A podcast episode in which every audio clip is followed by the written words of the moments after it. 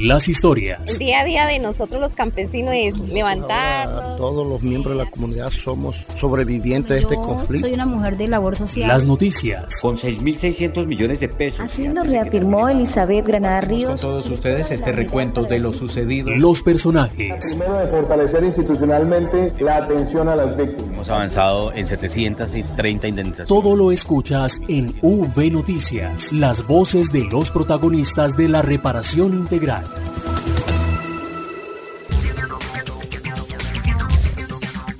Esto es V Noticias, el programa de la Unidad para las Víctimas a través de nuestras redes sociales, eh, Facebook, Twitter, Instagram y YouTube, en la cuenta arroba Unidad de Víctimas. Saludando a todos nuestros oyentes a esta hora de la mañana, desde casa por supuesto, apostándole a esta prevención y al autocuidado en medio de esta emergencia sanitaria que vivimos en el país. Estamos con ustedes, Marta Esteves y Santiago Santa Coloma, y además tendremos unos invitados muy importantes en el día de hoy en un especial muy bonito. La celebración del Día de la Niñez. Marta, bienvenida. Hola Santiago, un saludo para usted y para los oyentes que a esta hora se conectan por nuestras redes sociales. Y como usted bien lo dice, hoy nos acompañarán Verónica Méndez Pulido y Simón Páez Delgadillo, dos pequeños presentadores que estarán con nosotros en esta emisión para rendir un homenaje a todos los niños, niñas y adolescentes en el Día de la Niñez. Entonces les damos la bienvenida a Verónica y a Simón. Hola chicos. Hola, muchas gracias por la invitación. Este 25 de abril celebraremos el Día de la Niñez y hoy los estaremos acompañando en esta emisión de V Noticias. Saludo a mi compañero Simón Páez. Así es, Verónica. Hablaremos un poco de la reparación integral de niños, niñas y adolescentes víctimas del conflicto. Bienvenidos y bienvenidas. Comenzamos. Esto es V Noticias.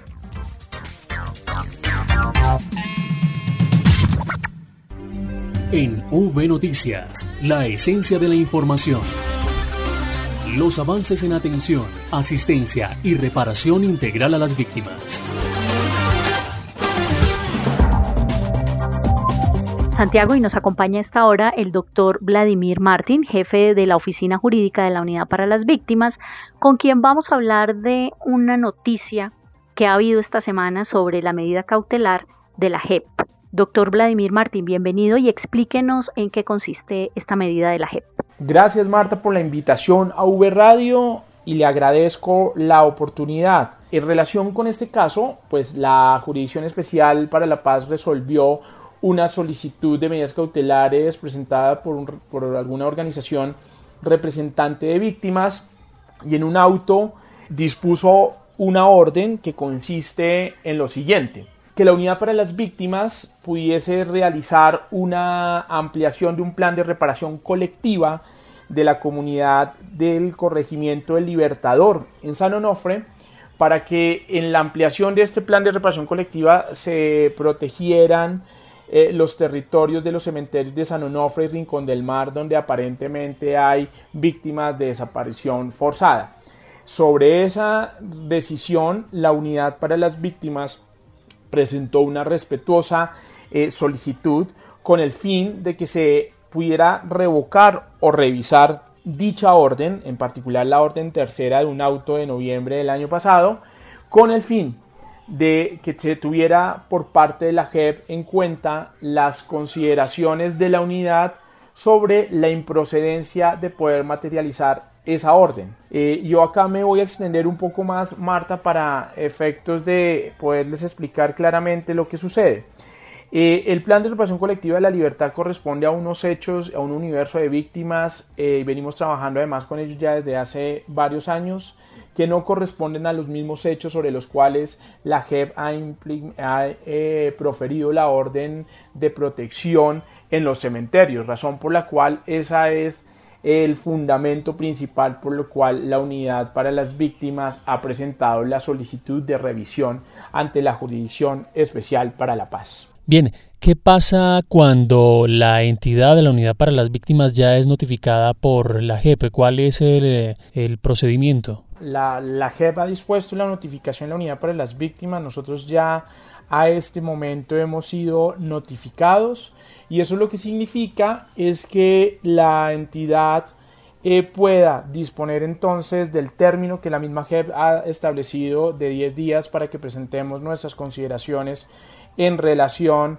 con eh, la decisión que la, la, la JEP, la Jurisdicción Especial para la Paz, adoptó en recientes días. Doctor Martín, ¿hay alguna acción o trabajo que la unidad pueda hacer con este colectivo para iniciar con ellos una medida de recuperación colectiva? En relación con la orden de la JEP, pues nosotros precisamente en el término que se nos ha otorgado seguimos estudiando las posibilidades entonces de verificar el, cumplimiento de la orden, es decir, de, intentar un acercamiento con el sujeto de reparación colectiva y la libertad. Sin embargo, eh, y por ello hemos eh, presentado nuestra solicitud respetuosa a la jurisdicción, y es porque es, se tratan de unos hechos diferentes sobre los cuales se ha constituido el sujeto de reparación colectiva de la libertad, razón por la cual nosotros eh, en las consideraciones que presentaremos a la JEP lo pondremos de presente, pero también dispondremos algunas medidas que pudiesen eh, modular la orden o instrucción que la jurisdicción nos ha dado en auto reciente. Sin duda, la unidad es aliada de las víctimas, sin embargo, pues esta noticia eh, los impactó. ¿Qué tranquilidad podemos darles desde la entidad de que seguiremos en nuestro trabajo con ellos? La unidad para las víctimas tiene su razón de ser en la existencia de las víctimas y por supuesto que en su misión, en su competencia, en sus obligaciones y deberes legales y constitucionales está el de garantizarles sus derechos hacia la reparación integral. Nosotros queremos ser muy enfáticos que la unidad para las víctimas de ninguna manera eh, pretende adelantar procesos dilatorios ante la Jurisdicción Especial para la Paz por el contrario, lo que pretendemos es que las decisiones en la jurisdicción estén enmarcadas en los principios y en las reglas jurisprudenciales establecidas para la reparación integral. Y precisamente hacia allá es que queremos que tengamos decisiones judiciales que por supuesto en la autonomía judicial de la cual somos absolutamente respetuosos eh, se emitan, pero por supuesto acotadas al margen a la experticia y a la información que ya tenemos desde la unidad para las víctimas que quisiéramos poner a disposición de la Jurisdicción Especial para la Paz y por supuesto de las víctimas y en este caso de desaparición forzada, trabajar con ellas de cara al restablecimiento, la protección y las garantías de sus derechos, por supuesto encaminadas hacia un proceso de reparación eh, integral por estos hechos de desaparición forzada, Marta era el doctor Vladimir Martín, jefe de la Oficina Jurídica de la Unidad para las Víctimas. Muchísimas gracias por acompañarnos. Muchas gracias por la invitación. La Unidad para las Víctimas junto a la Organización Internacional para las Migraciones diseñaron un especial digital con el objetivo de visibilizar la importancia de la reparación integral desde las voces de los sobrevivientes del conflicto. La nota con Alexandra Villarreal. Retomando Caminos es el nuevo especial digital de la Unidad para las Víctimas USAID y OIM que hace un recorrido narrativo por el país en búsqueda de historias que revelan el poder reparador del trabajo del Estado, como lo cuenta uno de los líderes de Peñas Coloradas en Caquetá. Peñas Coloradas es un pueblo que a pesar de tantos años seguimos unidos. Así discutamos, así nos riamos, pero siempre estamos unidos. Por eso siempre tenemos algo en la mente. Muchos nos critican a nosotros porque nosotros hacemos la conmemoración de todo año cuando cumplimos años del desplazamiento. Y hay gente que dice que por qué nosotros hacemos una fiesta cuando nos sacaron. No, no, no es hacer una fiesta, es hacer un reencuentro y volvernos a encontrar entre todos y demostrarle al país que seguimos unidos a pesar de todo lo que nos pasó. Así estemos lejos, pero siempre lo hacemos. Por medio de podcast, textos, videos y galerías fotográficas de los sobrevivientes del conflicto en Colombia, se cuentan los procesos de resistencia de las mujeres y la nueva vida de los campesinos. Escuchemos el testimonio de una lideresa del sujeto colectivo Narrar para Vivir ya me siento una mujer nueva, con ganas de seguir adelante, de luchar y pues ya no tengo odio ni dolor, ya todo queda atrás. A veces sí lloro, pues me da cosa, nostalgia, soy mujer, a oír el, todo lo que ha pasado y lo que he transcurrido y verme hoy como una lideresa, eso me da alegría y por eso lloro. Sé que cada uno de mis sueños se van a cumplir en esta tierra y pues al paso, al paso se irán cumpliendo. Retomando Caminos es un esfuerzo de generar productos periodísticos y documentales que permiten hacer visibles los procesos, logros y avances de la reparación integral en Colombia. Así lo indica Enrique Ardila, director de reparación de la Unidad para las Víctimas. Estos productos nos permiten documentar los procesos que desarrollamos en esta dirección y el impacto que tienen las estrategias de reparación integral en la vida de cada una de las personas o comunidades víctimas del conflicto, convirtiéndolo en un material importante para la memoria viva de los sobrevivientes del conflicto. Visite el especial Retomando Caminos en www.unidadvictimas.gov.co y conozca más historias. Ahora vamos a una pausa y ya volvemos a V Noticias. V Noticias. Somos expertos en juegos y con los adultos podemos jugar y aprender, a escuchar y a comunicarnos. Juega con nosotros. Enséñanos a amar la vida a través del juego. Jugando aprendemos y compartimos.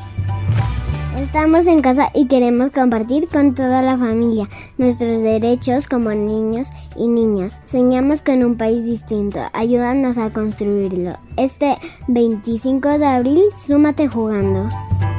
En el Día de la Niñez, rendimos un homenaje a las niñas y los niños sobrevivientes del conflicto. Juégale una crianza amorosa. Unidos por las víctimas. Y este 25 de abril celebramos el Día de la Niñez en Colombia. La Unidad para las Víctimas se une a la campaña presidencial Brújula Express, en donde a través de la importancia del juego enseñamos, educamos y fortalecemos las habilidades de niños y niñas y buscamos el buen trato y la prevención de todo tipo de violencia a través de una crianza con amor. Marta, pues saludamos a Vanessa Romero, quien nos trae información de esta celebración. Adelante, Vanessa. Un saludo compañeros y así es. Les cuento que a propósito del Día de la Niñez este fin de semana, el Gobierno Nacional adelanta la estrategia Brújula Express con el fin de celebrar esta fecha con todos los niños desde casa y la Unidad para las Víctimas se une de manera muy activa. Pero para conocer mejor sobre el papel de la unidad en este sentido, le damos la bienvenida a la coordinadora del Grupo de Enfoque Diferencial y de Género, Tatiana Enrique Zuluaga. En el marco de esta celebración, quisiera que por favor nos contara cómo se une la unidad a esta campaña Brújula Express. En esta fecha tan especial, desde la unidad se han aunado esfuerzos para ser parte de la estrategia Brújula Express, Juégale ya una crianza amorosa. Se movilizarán los hashtags numeral Súmate Jugando y numeral Unidos por las Víctimas socializando información relacionada con las acciones misionales que la unidad emprende con los hogares víctimas en los cuales los niños y las niñas hacen parte. Además, promoveremos el juego como pilar fundamental en las relaciones familiares. Relaciones familiares, así es. Bueno, ¿y qué estrategias tienen contempladas para esta fecha y más en el marco de esta contingencia sanitaria? Bueno, Vanessa, desde la Unidad para las Víctimas estamos movilizándonos con la estrategia Mundo de Colores, motivando a todos los funcionarios y contratistas a la realización de actividades lúdico-recreativas en casa desde la perspectiva del hogar como entorno protector. La idea es que las familias el 25 de abril usen una prenda del mismo color y envíen fotos donde se esté promoviendo el juego en familia para ser visibilizadas desde la unidad. Coordinadora, por favor, sáquenos de una duda y es qué estrategias se han venido implementando con los niños y las niñas víctimas. Bueno, pues la Unidad para las Víctimas hace parte de diversos espacios de articulación interinstitucional, como por ejemplo el Comité Intersectorial de Primera Infancia. Este es liderado por la Consejería Presidencial para la Niñez y la Adolescencia y aquí se coordinan todas las acciones en pro del bienestar de la primera infancia desde la competencia de cada una de las entidades que lo conformen. Asimismo, desde el enfoque diferencial, temas como la prevención del reclutamiento y la desvinculación de menores de edad de grupos armados ilegales, el desminado y la formación en derechos humanos son garantías de no repetición sobre las que la unidad viene trabajando para mejorar las condiciones de los niños y de las niñas. Bueno, ¿y cuántos niños y niñas hay en el registro único de víctimas? Pues Vanessa, actualmente en el registro único de víctimas contamos con 1.044.361 niños y niñas incluidos precisamente quería preguntarle frente al tema, ¿con cuáles datos cuenta la unidad respecto a encargos fiduciarios? Claro que sí. Quiero contarte que acumulado a corte 2020, la unidad ha generado 35.953 encargos fiduciarios como medida de indemnización para niños, niñas que están incluidos en el registro único de víctimas. Estamos hablando de un rango entre los 0 y los 11 años de edad. La idea es que este recurso pues, sí, asegure de alguna forma eh, el proyecto de vida de estos niños, niñas cuando ya cumplan la mayoría de edad. Bueno, y ya para finalizar, me gustaría que le recordara a la audiencia una de las principales líneas de trabajo de su equipo para con los niños y niñas víctimas. Desde el grupo de enfoque diferencial y de género se trabaja activamente en la transversalización del enfoque de niños, niñas, adolescentes y jóvenes con la finalidad de brindar insumos que faciliten la implementación de acciones y metodologías acorde a las necesidades de los niños y las niñas víctimas, para que sus hogares se conviertan en grandes círculos de protección y amor. Así es, exactamente, grandes círculos de protección y amor para nuestros niños. Pues bueno, un agradecimiento a la coordinadora por esta información. Vuelvo con ustedes a cabina, compañeros. Informó para V Noticias Vanessa Romero. Y recuerden, estamos juntos en la distancia, unidos por las víctimas. Los niños y niñas somos inteligentes, autónomos y propositivos. Por eso podemos participar de muchas actividades. Participar también es nuestro derecho. Por favor, sé un adulto ejemplar. Los niños y las niñas aprendemos de quienes nos rodean. Ayúdanos a ser mejores y juégale a una crianza amorosa. Este día de la niñez queremos que entiendas que no queremos más violencia contra los niños y las niñas. Edúcanos con palabras y haz una crianza con amor. En el Día de la Niñez, rendimos un homenaje a las niñas y los niños sobrevivientes del conflicto. Sumate jugando. Unidos por las víctimas. La Unidad para las Víctimas se consolida en todo el territorio nacional y en V Noticias les contamos lo que pasa en las regiones. Y comenzamos nuestro recorrido por las regiones en compañía de nuestros invitados especiales.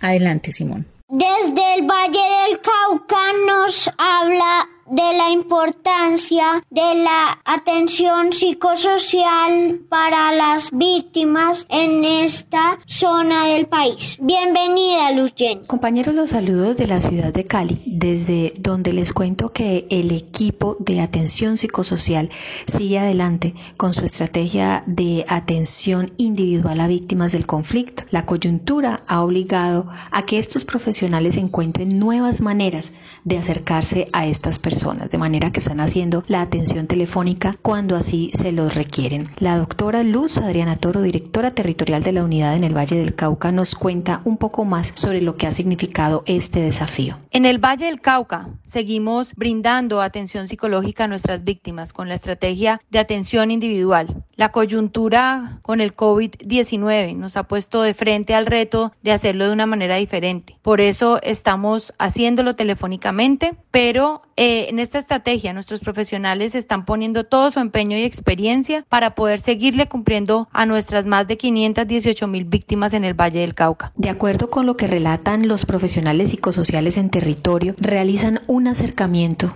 con la persona víctima, le explican sobre sus derechos, le explican también que esta atención telefónica se realiza de manera transitoria, dadas las circunstancias que estamos enfrentando por el aislamiento, y le piden que se haga en un lugar tranquilo, donde pueda estar relajada, establecen una conversación y establecen un acercamiento para intentar brindar ese soporte psicosocial aún a la distancia. Informó para la Unidad para las Víctimas Luz Jenny Aguirre.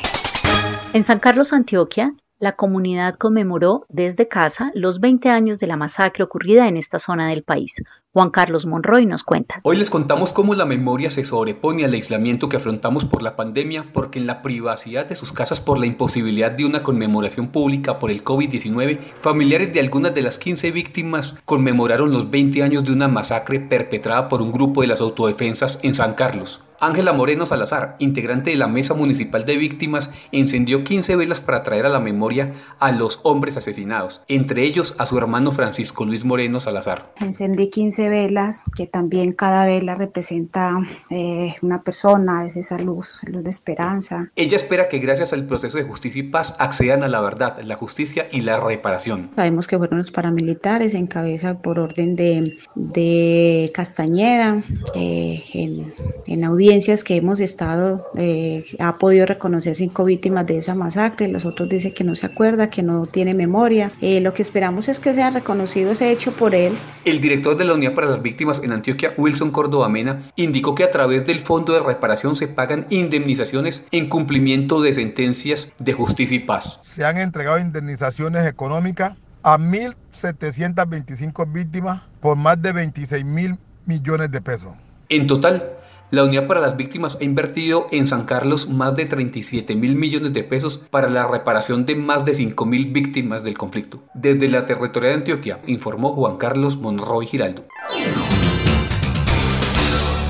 Eduardo Galeano, desde Norte de Santander, nos trae una nota sobre la importancia de la literatura para sanar las heridas que deja el conflicto en las víctimas. El dolor y sufrimiento causado por la violencia en el municipio de Villa del Rosario, norte de Santander, frontera con Venezuela, fueron parte de un pasado que hoy superó y que a través de la poesía expresa como ejemplo de resiliencia para todas las mujeres que hoy son víctimas del conflicto armado. Hola, mi nombre es Marta Mora, víctima del conflicto armado.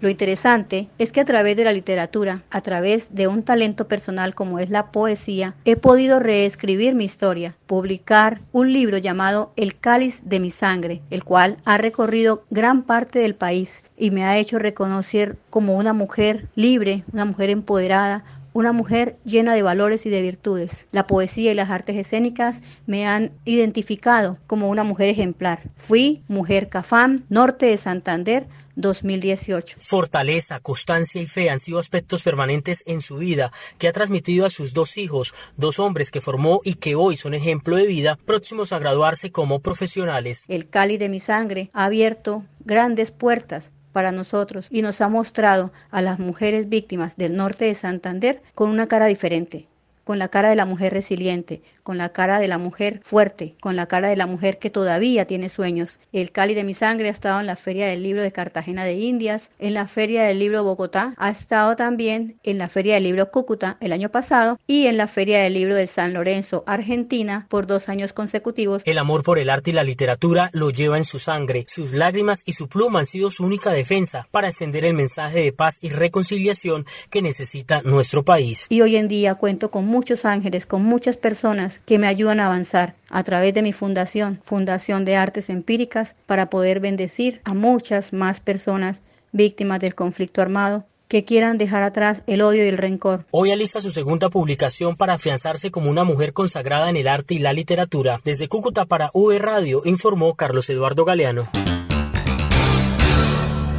Y en el departamento de Córdoba se realizó una jornada virtual donde se trabajó en la construcción de una metodología conjunta para el cumplimiento de las iniciativas de los planes eh, PDT en el sur de Córdoba. Los detalles con Jessica Mora desde Montería. Durante una jornada virtual, varias entidades del Gobierno Nacional incluyendo alcaldes, gobernadores, promotores regionales, entre otros, participaron en la construcción de una metodología conjunta para el cumplimiento de las iniciativas PD Sur de Córdoba. Al respecto, nos habla Mareila Burgos, directora territorial Córdoba. Estuvimos en la mesa 8, reconciliación, convivencia y construcción de paz como líderes de esta mesa. Eh, el objetivo de esta mesa era presentar los temas estratégicos del pilar para impulsar las iniciativas PDET en la subregión y de igual forma organizar las mesas territoriales de seguimiento a PEDEX. Como conclusión, se dejó en cabeza de la gobernación de Córdoba como líder de esta mesa en el territorio, específicamente en la Secretaría del Interior, y se programó reunión para finales de abril hacer la primera mesa en el departamento. Así nosotros seguimos comunidad en el territorio, teniendo muy en cuenta estas 120 mil víctimas que tenemos sujetas de atención en este sur de Córdoba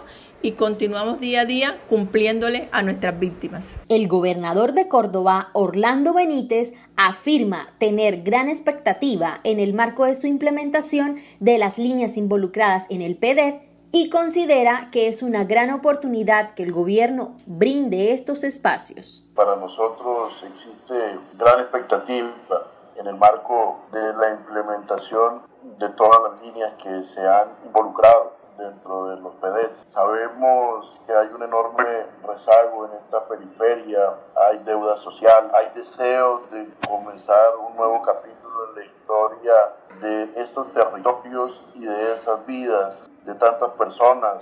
Por eso tener una luz de esperanza en medio de las circunstancias eh, abre desde luego una oportunidad inmensa para que nosotros como gobernantes del territorio de nuestra región podamos articular esfuerzos liderados por el gobierno nacional. Informó desde Córdoba para V Noticias Jessica Mora.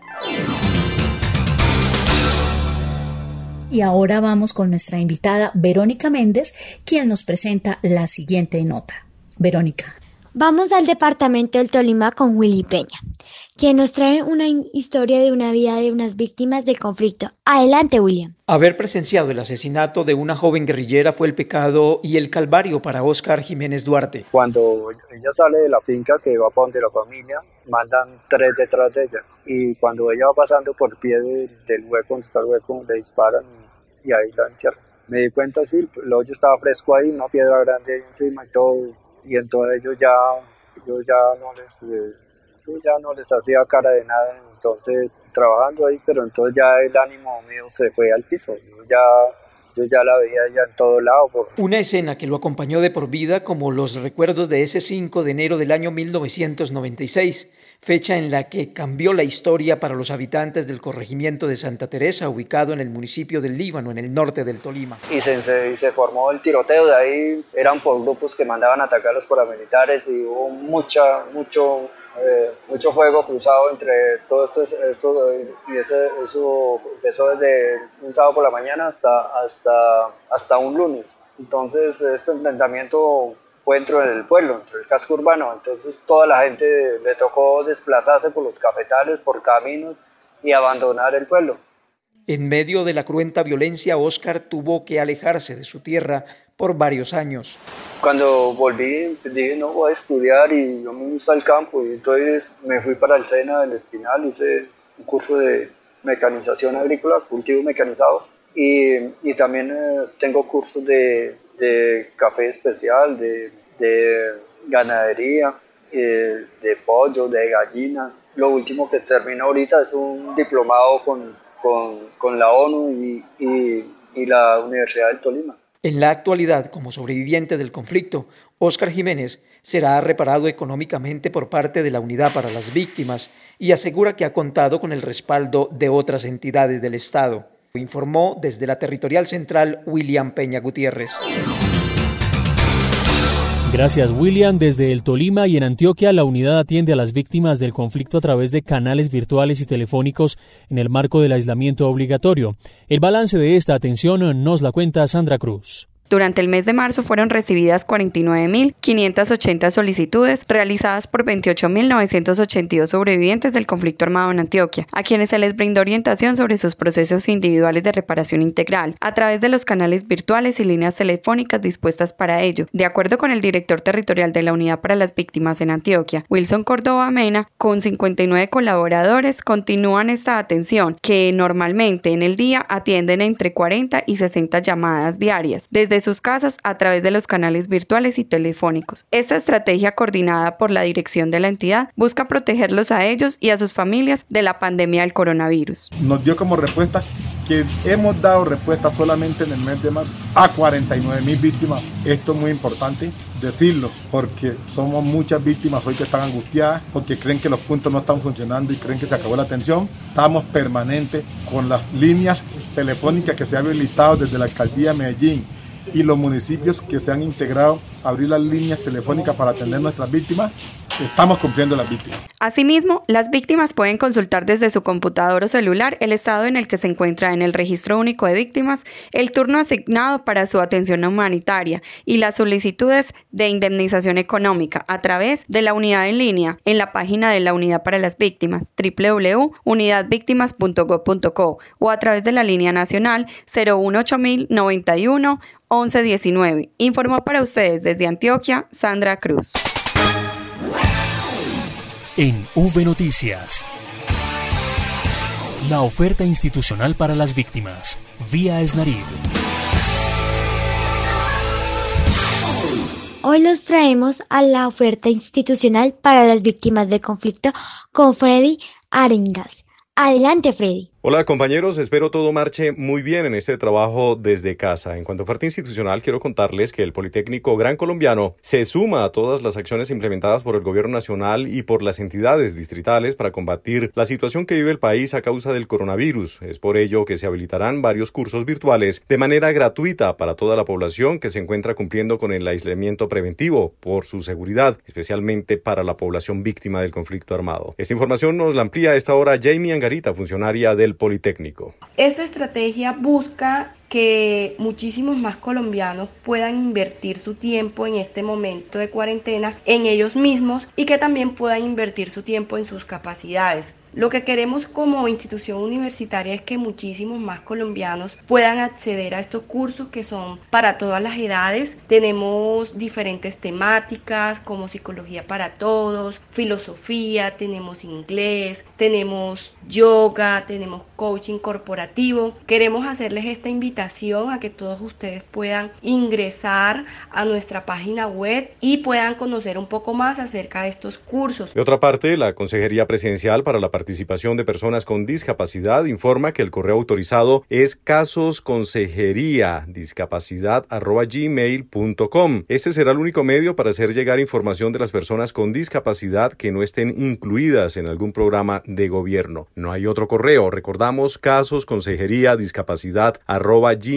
Es una información importante porque a través de redes sociales, recuerden, está circulando información falsa. Para no dejarse engañar, por supuesto, deben acudir a los canales oficiales del gobierno nacional. Es la información de oferta interinstitucional con Freddy Arengas.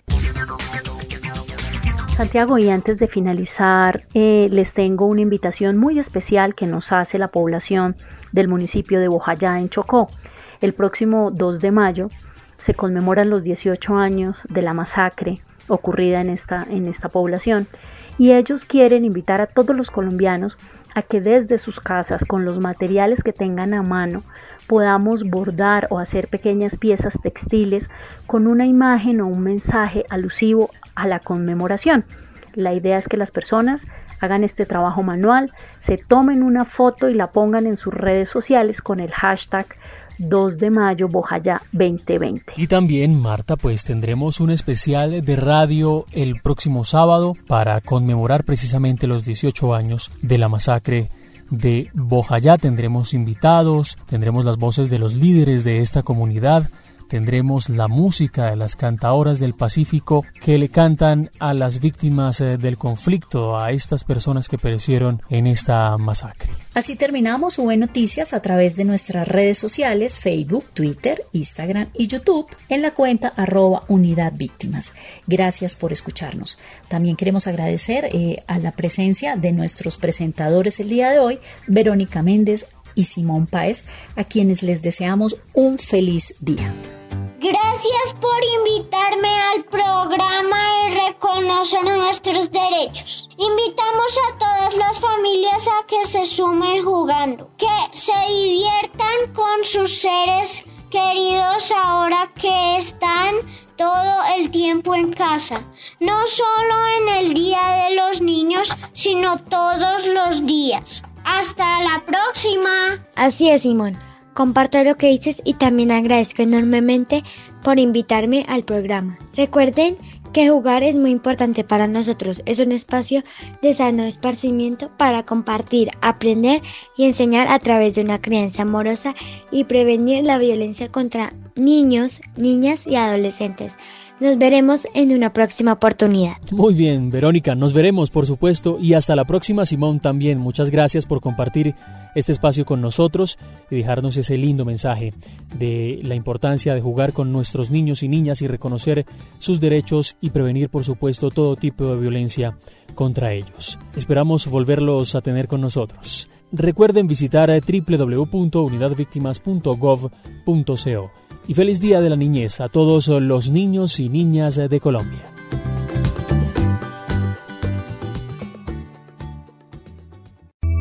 Las historias. El día a día de nosotros los campesinos es levantarnos. Todos los miembros de la comunidad somos sobrevivientes de este conflicto. Soy una mujer de labor social. Las noticias. Con 6.600 millones de pesos. Así lo reafirmó Elizabeth Granada Ríos. Con todos ustedes este recuento de lo sucedido. Los personajes. Primero de fortalecer institucionalmente la atención a las víctimas. Hemos avanzado en 730 indemnizaciones. Todo lo escuchas en V Noticias. Las voces de los protagonistas de la reparación integral.